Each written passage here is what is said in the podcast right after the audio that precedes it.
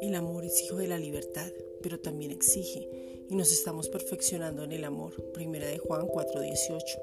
El ser perfeccionado en el amor es madurar y estar centrados y enfocados.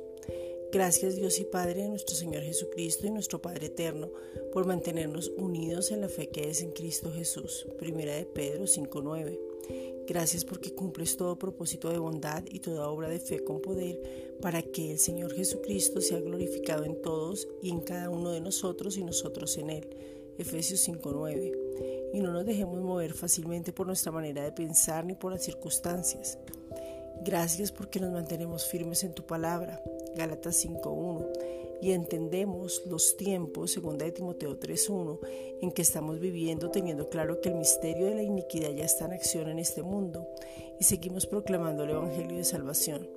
Ese Evangelio de la gracia para que muchos vengan al conocimiento de su voluntad y sepan que son escogidos mediante santificación por el Espíritu de la fe en la verdad. Colosenses 1.9. Gracias Padre porque tu amor es inagotable. Gracias Padre porque nos mantenemos inamovibles reteniendo la doctrina que hemos aprendido. Segunda de Timoteo 2.15. Y el mismo Señor Jesucristo conforta nuestros corazones y nos confirma en toda buena obra y palabra. Segunda de Corintios 1.21. Gracias porque tú levantas nuevos obreros y confirmas el don de pastores, evangelistas, maestros, profetas y apóstoles con el fin de que tu palabra de verdad, Efesios 4:11, corra y sea glorificada, segunda de Tesalonicenses 3:1, y encamina los corazones al amor de Dios y a la paciencia de Cristo, segunda de Tesalonicenses 3:5. Gracias, Padre.